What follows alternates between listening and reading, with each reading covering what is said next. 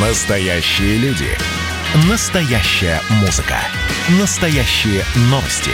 Радио «Комсомольская правда». Радио про настоящее. 97,2 FM.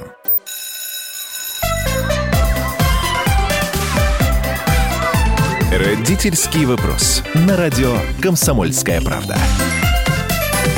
И, как всегда, по воскресеньям в 11 часов по московскому времени родительский вопрос.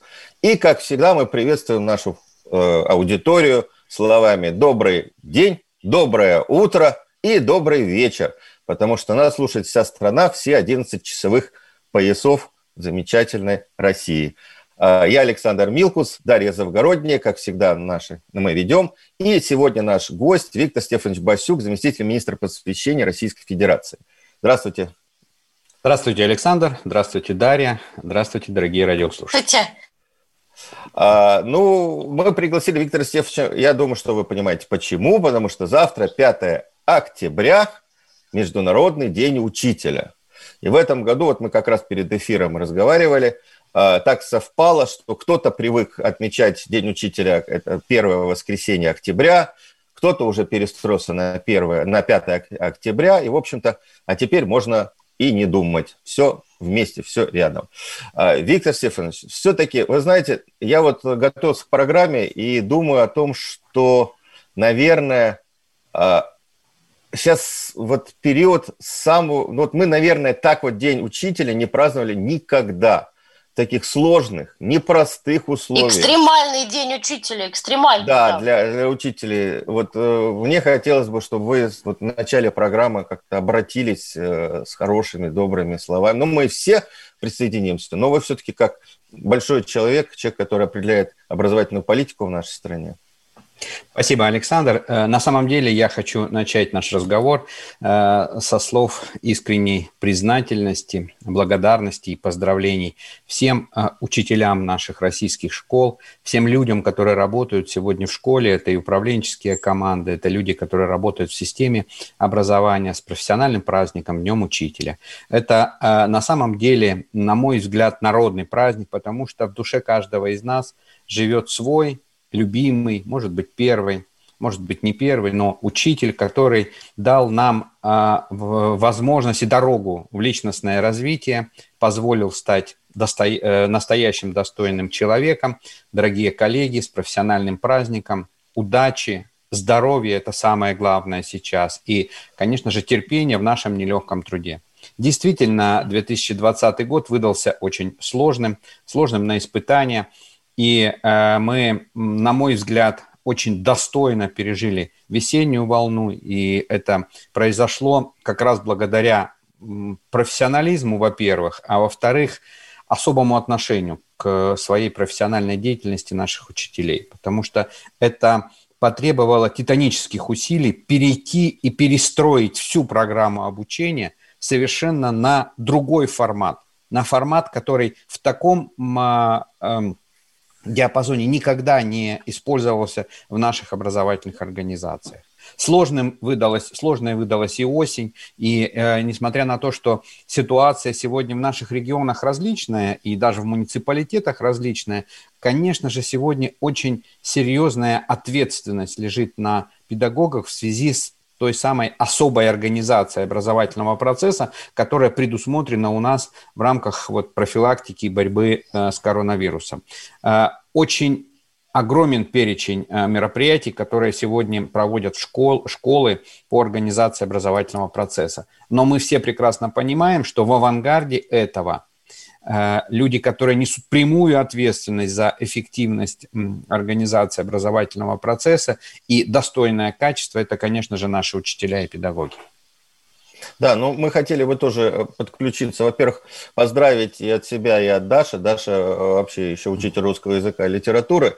А, люди дорогие, ну я могу только сказать, что вот вы герои. Вот те, кто сейчас работает в школе, это вот, вот просто герои который держит на себе, наверное, сейчас э, весь наш э, социум. Вот вы и врачи, наверное, это самые сильные, самые потрясающие люди на сегодня. А, а и... мне бы хотелось, кстати, обратиться к слушателям с вопросом. Можно уже? Да. Дорогие друзья, вы поддерживаете отношения со своими учителями школьными, если уже окончили школу? И вообще, как собираетесь поздравлять учителей, если ваши дети учатся? Будете ли дарить цветы, там, контактировать как-то? Как сейчас говорят, 8 800 200 ровно 9702. Позвонить нам по телефону. А, ты напомни, Саш, номер WhatsApp. Напишите прямой, на WhatsApp. Прямой эфир, э, звонок бесплатный. Да. А 8 967 200 ровно 9702, 8 967 200 ровно 9702, это телефон WhatsApp и Viber, можете нам тоже писать.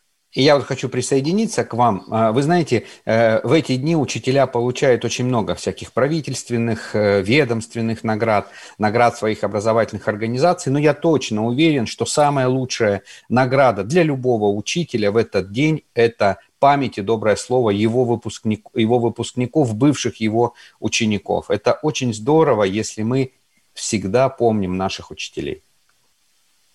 Да, ну, в общем, э, давайте все-таки, э, вот, ну, мы понимаем, что э, хочется добавить оптимизма, но вот смотрите, есть данные не по всем регионам, ну, скажем, Московская область, да, 3% учителей уже не пришли 1 сентября, потому что было тотальное обследование на ковид, 3% оказались либо вирусоносителями, либо болели, ну, в легкой форме. Да? А есть письмо э, главы Роспотребнадзора Поповой о том, что в первую э, неделю э, нового учебного года около тысячи учителей заболели, не вышли на работу и так далее. Это мы только первой недели. Мы не знаем, что происходило в сентябре. Но, видимо, проблема, ситуация сложная, потому что, ну, допустим, в Москве с 5 числа как раз э, школы не будут праздновать, ну, наверное, виртуально будут праздновать, но уходят на каникулы. А, Виктор Стефанович, какая вообще ситуация по стране сейчас? Я знаю директоров школ, вот я списывался, мне говорили, что у нас некому уже заменять. Все, кто могли, выходят на работу и так далее. И что вот рекомендует Министерство просвещения, что делать? Ну, э, ситуация на самом деле, э, конечно, под особым контролем находится и у Министерства просвещения, и э, у Роспотребнадзора. Мы буквально вот в минувший понедельник проводили серьезное всероссийское совещание вместе с коллегами, руководителями здравоохранения, руководителями региональными Роспотребнадзора. Очень детально анализировали ситуацию. Надо сказать о том, что сегодня где-то примерно 3% школ от общего количества, напомню, у нас их э, почти 42 тысячи школ, сегодня в Российской Федерации а, находятся на карантине. Но при этом надо сказать о том, что примерно... Простите, пожалуйста, я хотел уточнить. Школы, я знаю, что во многих образовательных учреждениях класс один, я, класс Да, я сейчас, я сейчас проговорю, да, этот, ага. этот, этот вопрос тоже.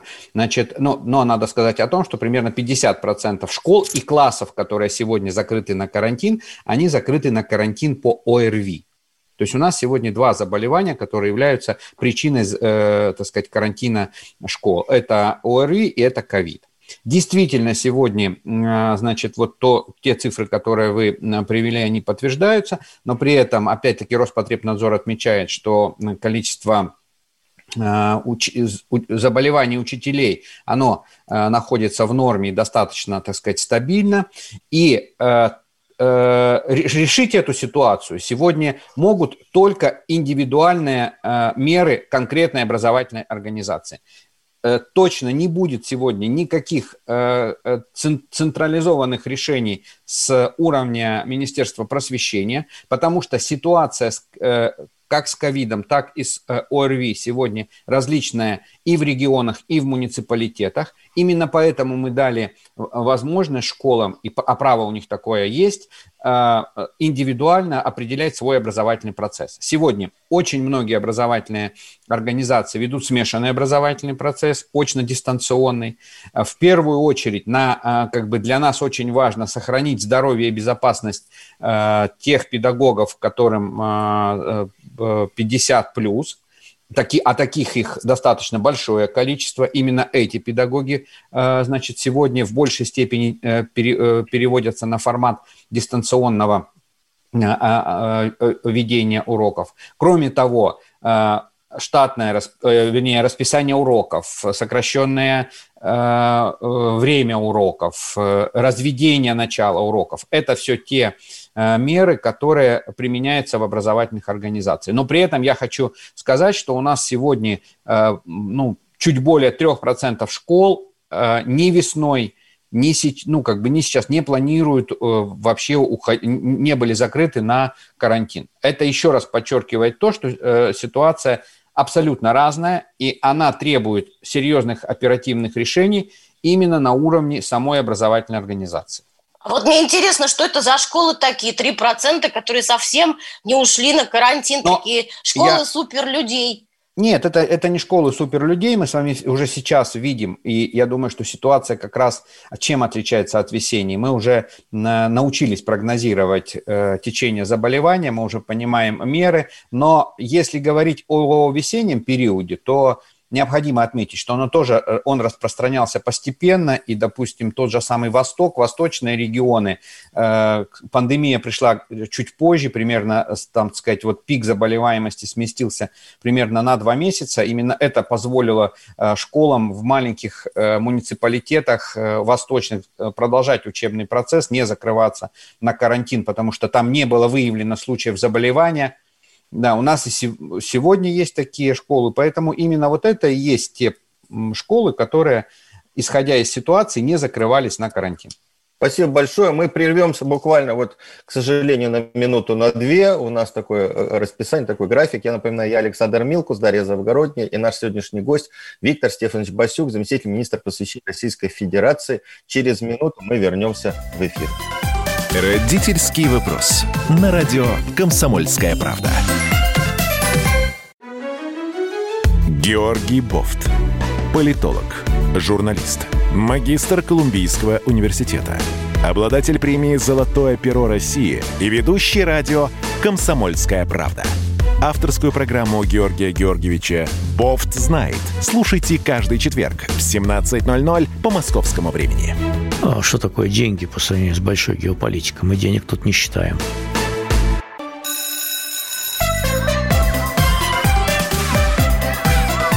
Родительский вопрос. На радио «Комсомольская правда».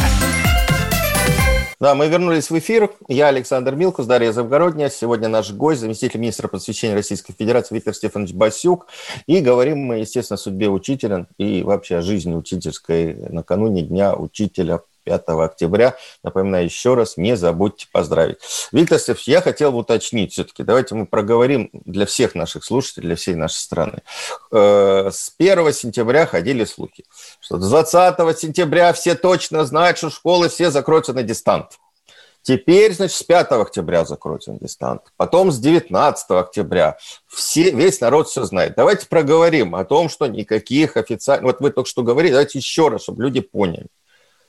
Да, значит, еще раз хочу сказать, что никаких официальных решений с федерального уровня о закрытии всех образовательных организаций России приниматься не будет. Ситуация... Ну, не закрытие, а переходе на дистант. О переходе, а, переходе на дистант не будет.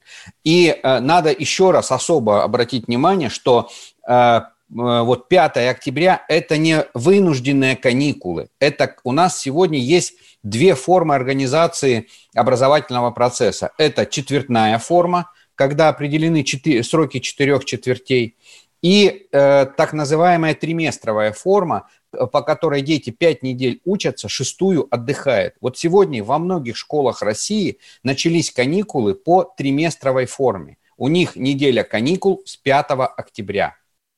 А, город Москва приняли свое решение по поводу продления этих каникул, и те школы, которые у них учатся по четвертям, они ушли на вынужденные каникулы. Но пока такое решение принято только, так сказать, в одном регионе, непосредственно в городе Москве. Во всех остальных регионах, там, где сейчас начались э, у детей каникулы по триместрам, они неделю будут отдыхать. Остальные решения регионы принимают сами, исходя из э, той санитарно-эпидемиологической ситуации, которая складывается по ковиду. Ну, вот мы только что говорили да, в первой части все-таки о том, что школы переходят и на смешанное обучение. Все-таки дистанционные технологии применяются. И я считаю, что это правильно, потому что, ну, действительно проблемы с учителями, не все вышли, есть еще дефицит учителей и тому подобное.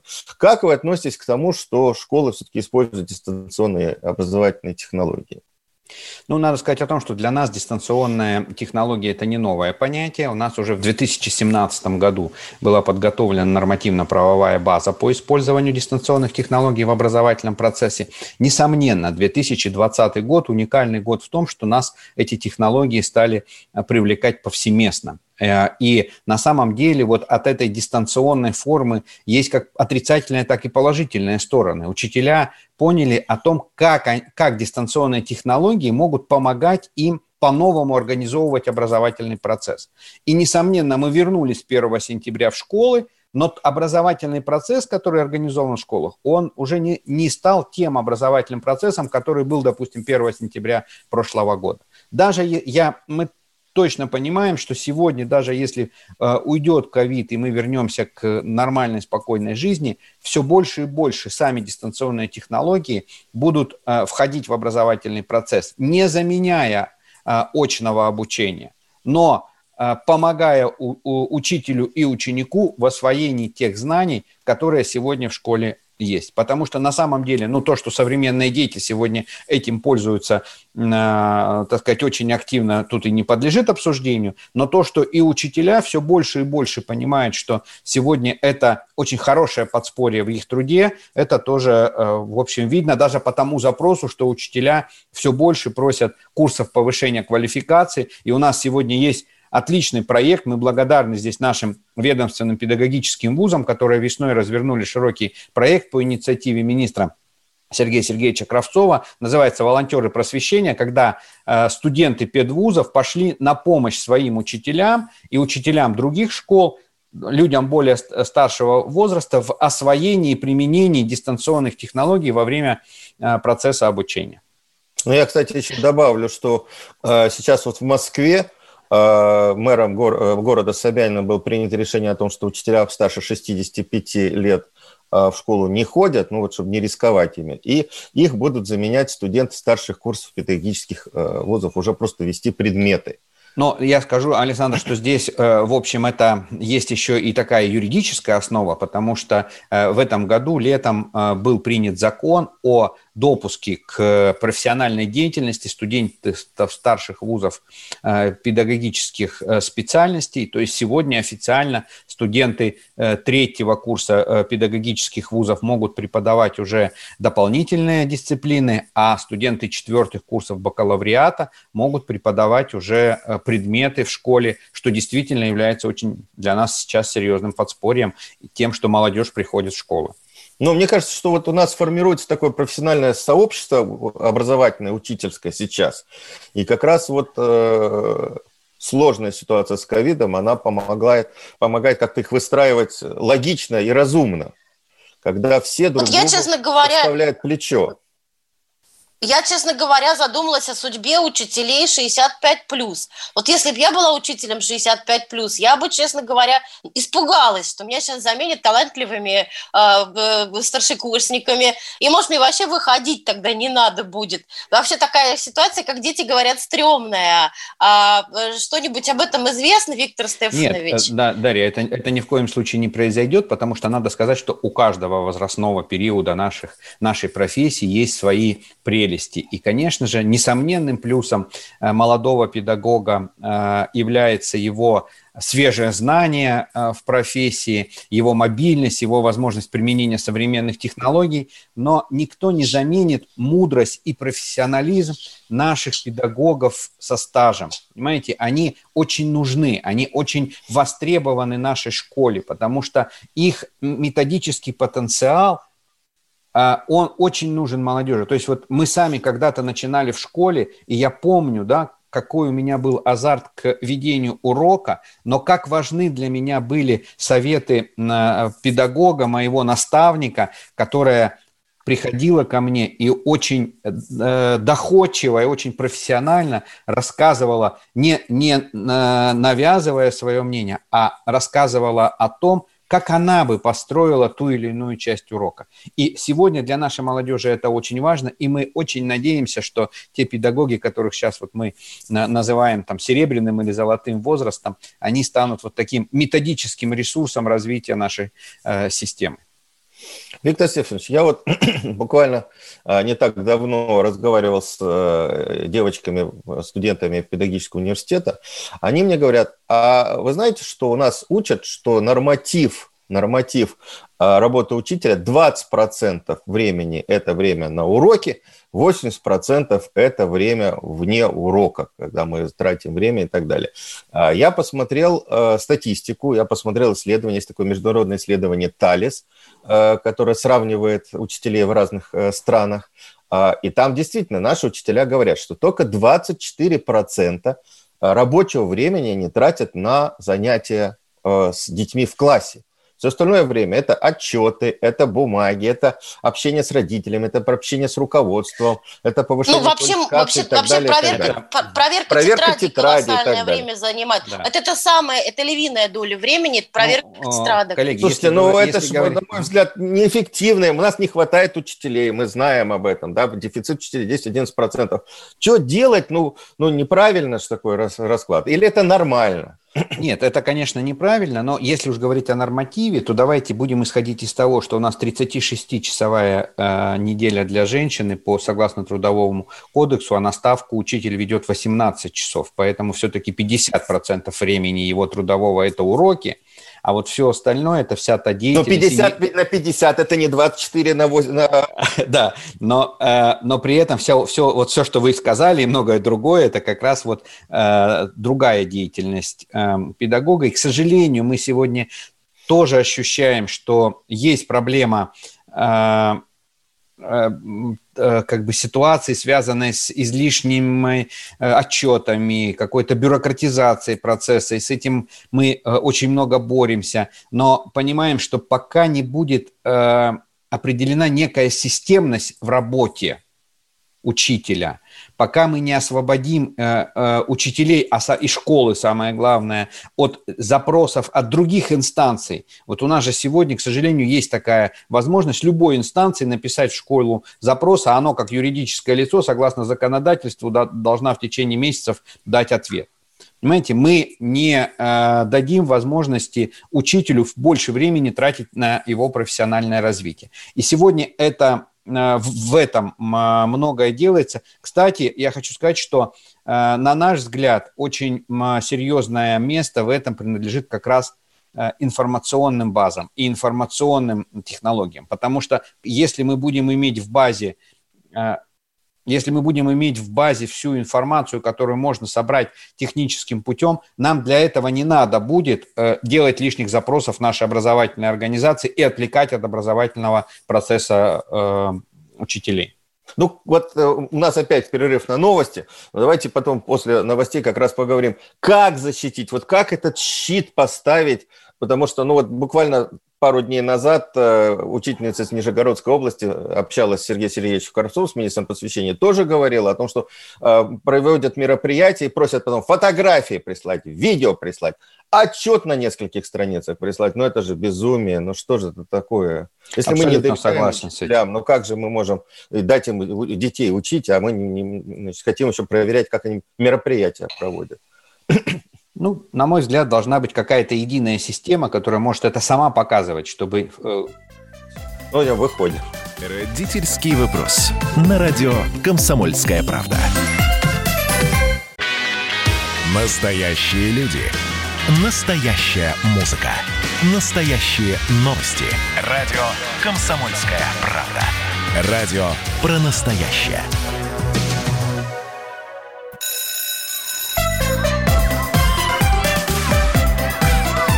Родительский вопрос. На радио «Комсомольская правда». Мы возвращаемся в студию. Я Александр Милкус, Дарья Завгородняя. Сегодня наш гость, заместитель министра просвещения Российской Федерации Виктор Стефанович Басюк. И, конечно, мы говорим э, о Дне Учителя, который завтра, и в положительном смысле, и обсуждаем проблемы, которые сейчас э, есть в нашей учительской среде и в учительском обществе. Пока я хотел бы продолжить разговор э, про... Э, Виктор Сергеевич, я вот занимался достаточно серьезной историей образования. Еще в 1988 году на Всесоюзном съезде работников народного образования поднимали вопрос о засилии отчетов и бумаг, которые должны заполнять учителя. Обещал справиться с отчетностью и валом отчетности министр Андрей Александрович Фурсенко, затем Дмитрий Викторович Ливанов, Ольга Юрьевна Васильева, сейчас вот Сергей Сергеевич Кравцов.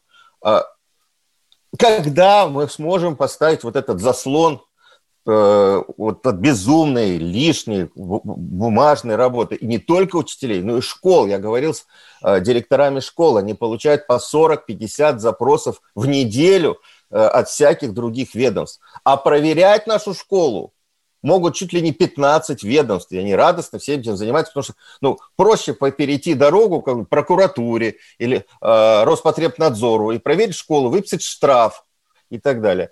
Как мы можем все-таки нашу школу оби- а, а, уберечь от этого всего? Что делать Министерство просвещения? Ну, я думаю, что это, в общем, государственная система. Мы все сейчас слышим о том, что проходит некая реформа нормативно-правовых, особенно контрольных актов, так называемая регуляторная гильотина, которая позволит все-таки уйти. Мы очень надеемся, что уйти от очень много вот этих контролирующих функций различных э, надзорных организаций. А, что касается вот реформы э, вот этой бюрократизации, на самом деле вот все те руководители ведомства, которых вы перечислили, внесли свою достаточно серьезную лепту э, в эту работу. Но надо сказать о том, что вы правы, Александр, что сегодня школа школа, к сожалению, получает еще очень много запросов, которые ни напрямую, ни косвенно, ни министерство, ни вышестоящее э, управление э, образования не, не касаются. И муниципалитеты. Вот муниципалитеты Конечно. И надо, понимаете, надо школу, надо школу именно от этого оградить. А для того, чтобы от этого оградить, у нас должна быть э, вот у нас сегодня есть только один этот э, такой информационный источник, где любой человек может получить информацию о школе, это сайт. А, кроме этого, на наш взгляд, должна быть единая информационная система, в рамках которой также должна быть вся а, э, информация о школе, в том числе она должна э, э, интегрироваться с сайта, чтобы не школа это заполняла, чтобы информация это интегрировалась с сайта. И любые организации, будь то общественные, административные, контрольные, имели право только с этой платформы или с этой э, информационной системы брать информацию, чтобы учитель был освобожден от э, заполнения всевозможных справок и отчетов и выполнял свою функцию, это воспитание и обучение наших ребят. А, Виктор ну, Стефанович, я, подожди, я как председатель общественного совета при Министерстве посвящения по независимой оценке качества предоставления образовательных услуг, я выучил вот эти все слова да. подробно, да, а, я вам скажу, у нас такой же сайт федеральный есть, это baz.gov.ru. Туда обязаны все школы скидывать свои, свою информацию. Этим сайтом никто не пользуется. Он э, с, с, ну, сверстан Э, так, что им неудобно пользоваться. Вот в этом, вот в этом-то и есть вся проблема, Александр. То есть у нас сегодня есть, получается, уже некие государственные системы. То, что касается баз Gov.ru, это, конечно, в большей степени такая информационно-административная система. Там содержательной-то информации о школах как раз и нет. Э, которые были бы удобны для пользования как людям, так и административным чиновникам. Только тогда мы можем сказать, что, ребята, все, давайте оградим школу от э, э, запроса и дадим право школе не отвечать на любой приходящий э, Вот, вот, запрос. право не отвечать. Я думаю, что вам все поклонятся низко до земли, если мы можем, получат это право. Да, но мы можем э, гарантировать это право только тогда, когда информация будет централизована, где-то сконцентрирована. Вы знаете, наверное, о инициативе э, нашего министра Сергея Сергеевича Красцова о создании единой платформы э, образовательной, которая будет включать в себя, во-первых, такая, ну, это э, платформа, которая бы э, имела возможность доступа, чтобы мы не использовали сегодня при э, э, проведении различных э, форм обучения разные платформы, чтобы э, эта платформа была насыщена контентом, потому что ведь мы тоже столкнулись с какой проблемой. Когда э, весной у нас эта ситуация случилась, у нас огромное количество контента было представлено к школам,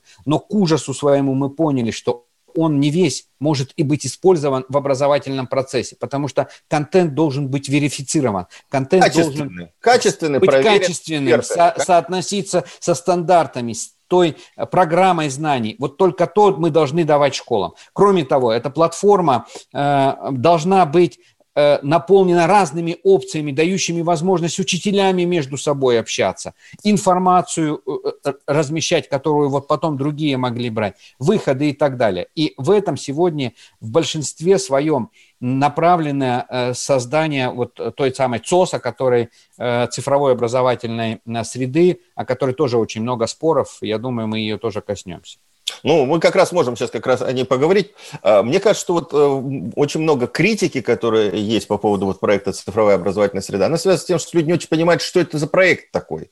Почему-то думают, что вот это, это значит, что будут навязывать школам дистанционное образование. Слушайте, учителя не всегда никак... понимают, что это такое. Вот мы сейчас об этом...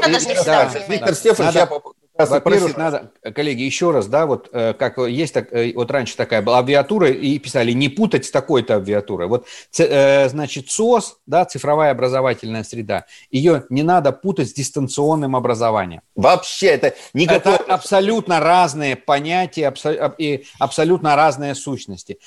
ЦОС – это некая такая мультиплатформа, которая содержит все современные технологии – базу данных и базу информации, позволяющие эффективно осуществлять образовательный процесс в любой точке нашей страны.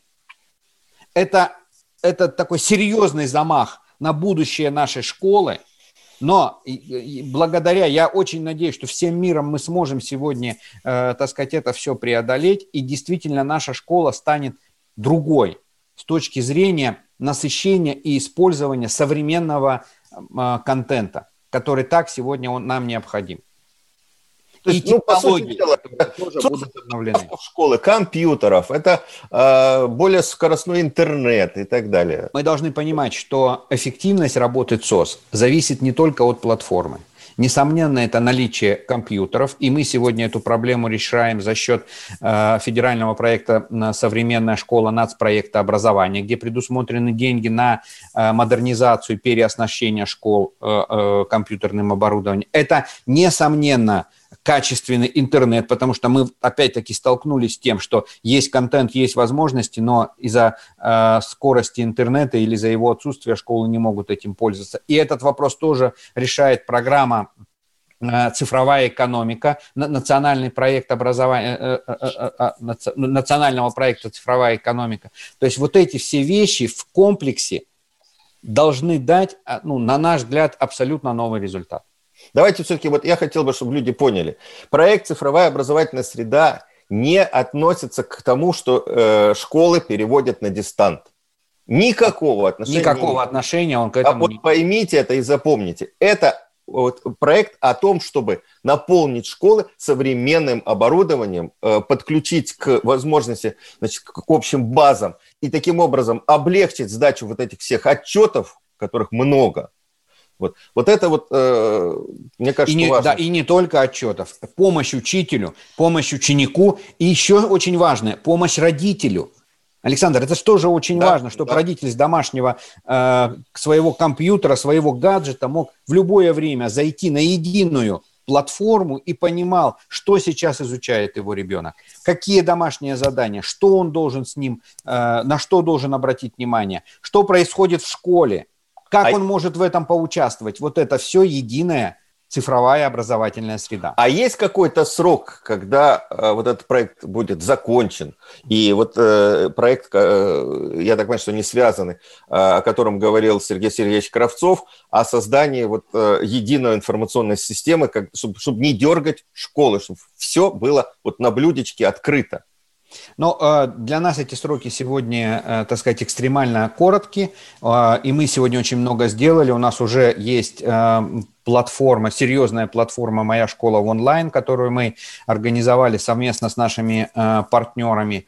Мы сегодня вот разрабатываем технологии разрабатываем технологии, которые э, технически платформу могут создать, типа Zoom или какой-то другой, на, наполнить ее другим содержанием. Все это укладывается в рамки национального проекта. Первый этап – это 2024 год, последующий этап – 2030. Но мы понимаем, что жизнь сегодня от нас требует оперативных решений, и, конечно же, эти сроки для нас максимально сокращены. Ну, я бы хотел, вот у нас буквально 20 секунд, я хотел бы добавить, что школа преображается не только вот цифровой, цифровой образовательной средой, а замечательный проект «Точка роста» в сельских школах, просто фантастически, когда в школу поступает. И это все должно стать элементами цифровой образовательной да, среды, и кванториумы. И и ноутбуки, и 3D-принтеры и так далее. И дети занимаются прекрасно техникой. А, давайте э, вот через минуту вернемся. Напоминаю, на студии Виктор Стефанович Басюк, заместитель министра просвещения Российской Федерации. Я Александр Милкус, Дарья Завгородняя. Минута у нас на перерыв. Родительский вопрос. На радио «Комсомольская правда».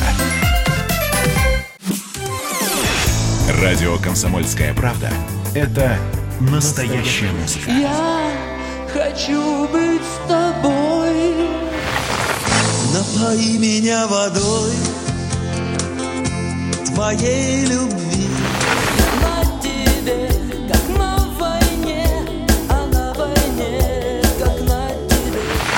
Настоящие эмоции. Это то, о чем я, в принципе, мечтал всю свою сознательную жизнь. И настоящие люди.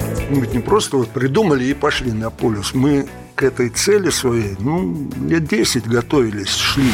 Радио «Комсомольская правда». Живи настоящим.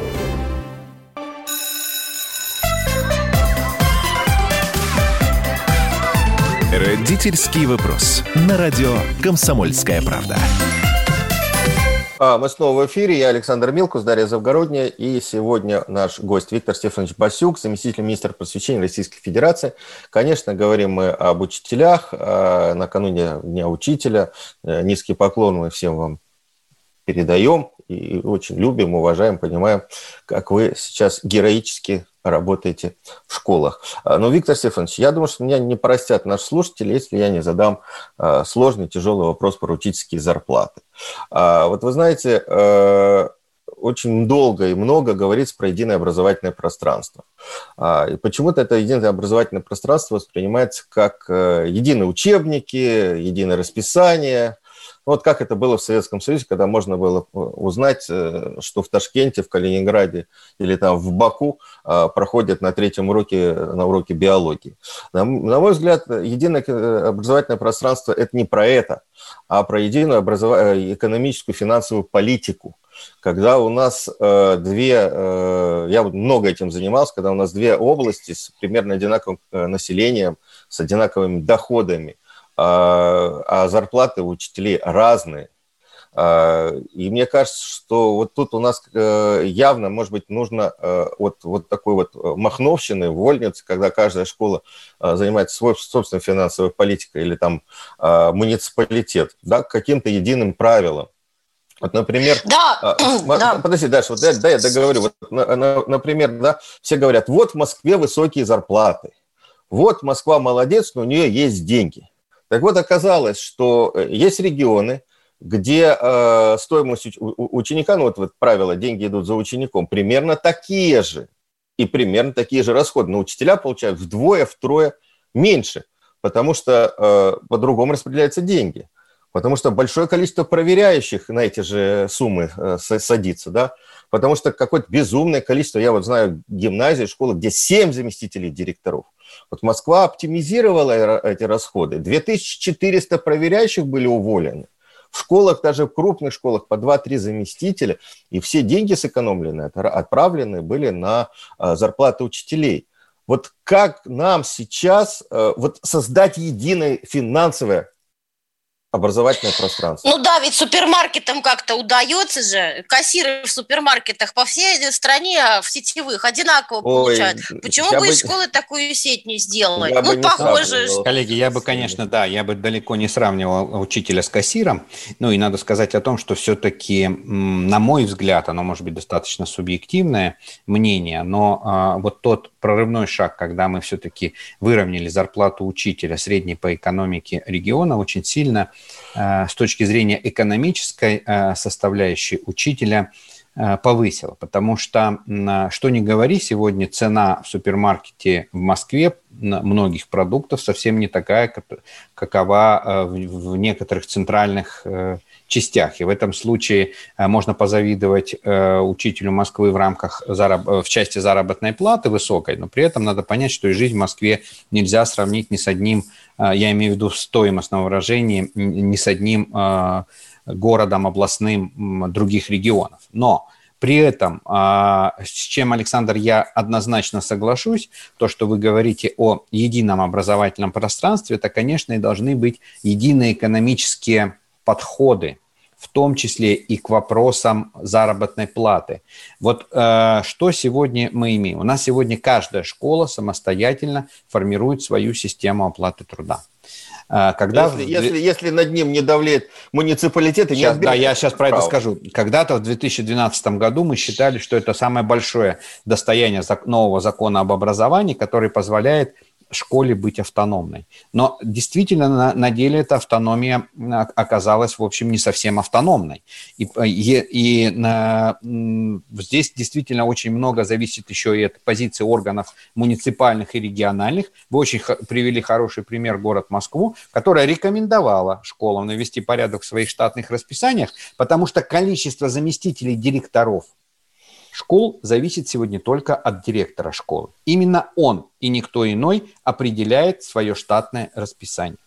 Да, он его согласовывает с учредителем, но э, по закону именно он определяет количество себе заместителей. При этом что сделала Москва? Москва рекомендовала своим школам внимательно отнестись к и стала поддерживать те школы, которые стали оптимально э, приводить использовать свои деньги и приводить их в нормальное состояние. Это некие механизмы эффективного управления на уровне муниципалитетов и регионов, что мы сегодня тоже пытаемся в министерстве осуществить, это начать общую, всеобщую работу и обучение муниципальных и региональных управленческих э, команд в построении эффективной системы управления. Она будет направлена в первую очередь на улучшение статуса учителя. Потому что деньги, они приходят сегодня по региональному нормативу в школы, а вот как это там дальше, это в рамках штатных расписаний все это делится, это, конечно, здесь очень э, важно правильное экономическое управление. Это первая составляющая. Вторая составляющая. Для нас очень важны э, федеральные, определение федеральных ведомственных подходов к оплате труда. Ведь у нас сегодня что? Мы сегодня видим, что у нас есть ставки в школах, которые ниже э, минимального прожиточного минимума. И э, э, муниципалитет доплачивает школы до доведения э, ставки э, учителя до МРОД. Но это нонсенс. Поэтому мы пытаемся сегодня определить вот тот самый базовый уровень, ниже которого обязательная часть заработной платы учителя не может быть. Это Кроме... то, о чем говорил Сергей Сергеевич. Это то, о чем говорил Сергей вот, Сергеевич. Вот я да. хотел как раз вот это да. уточнить. Второе. Мы хотим четко законодательно закрепить, что является компенсирующими выплатами для учителя, чтобы проверка тетрадей не была стимулирующей выплатой. Это не награда учителю, это компенсационная выплата за его дополнительный труд. И она должна выплачиваться обязательно, она должна иметь определенные э, гарантии но при этом и определить, что такое стимулирующие выплаты, потому что мы совместно с Центральным комитетом профсоюза проводили мониторинг, и вы знаете, у нас до более 30 различных видов стимулирующих, ну, например, поливка цветов это не стимулирующая выплата, это дополнительная функция. Нужно четко определить, что такое стимулирующая выплата для учителя. Виктор вот Стефанович, именно... у нас осталось очень мало времени. Да. А, скажите, когда вот это будет э, осуществлено, когда будут приняты документы? Мы хотим до конца года э, вот эту систему выработать, вынести О, ее на обсуждение хорошо. правительства. Я думаю, на следующий год уже появятся э, вот нормативные... То есть документы. ясные, четкие, понятные правила выплаты э, базовой стимулирующей... Подходов к выплате заработной заработной платы. Вот, ну, ну, будем считать, что это и есть подарок Дню Учителя, потому что это очень важно. А, я напоминаю, у нас в студии Виктор Стефанович Басюк был заместитель министра просвещения Российской Федерации, я Александр Милкус, Дарья Завгородняя. Не переключайтесь, Днем Учителя! На радио «Комсомольская правда».